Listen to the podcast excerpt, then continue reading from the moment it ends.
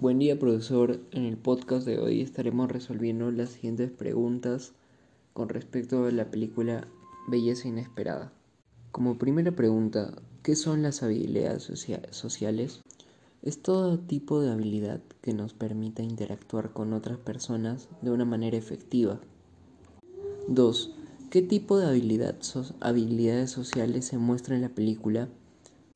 Pues las habilidades sociales se pueden ver retratadas en varios personajes, pero quiero destacar a dos de ellos. Cuando Brigitte habla con, con Howard, Brigitte, también conocida como Tiempo, le hace hablar de sus emociones y el cómo se siente, por lo tanto está haciendo la validación emocional. Por otra parte, Wit, también conocida como Amor, al momento de hablar con Howard, utiliza la asertividad para acercarse a él. 3. ¿Crees que el personaje principal ha utilizado las habilidades sociales para solucionar todos los problemas que tiene? Pues si bien al principio se nota renuente debido a las desgracias de su vida y el cómo está ensimismado dentro de sus problemas, a lo largo de la película se ve el desarrollo de su personaje llegando a cambiar conforme a la persona que era al inicio de la película. Dos sugerencias. Primero, que no sea tan negativo con las cosas, debido a que en varias ocasiones se notó que él siempre veía el peor lado de las cosas o solo veía los problemas de la vida. No digo que sea positivo, debido a que un positivismo puede llegar a ser tóxico en algún momento, pero de que sea realista y de que no esté pensando en los peores casos.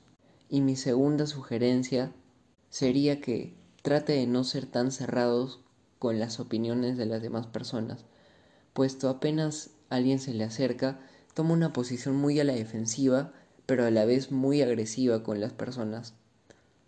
4. ¿Las decisiones que tomó el personaje influyeron en los demás? ¿Por qué?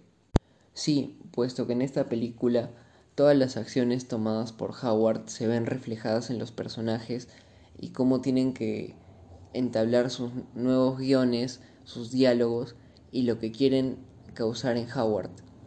Por lo que todo se trata en torno a lo que él haga, o sea, sus acciones.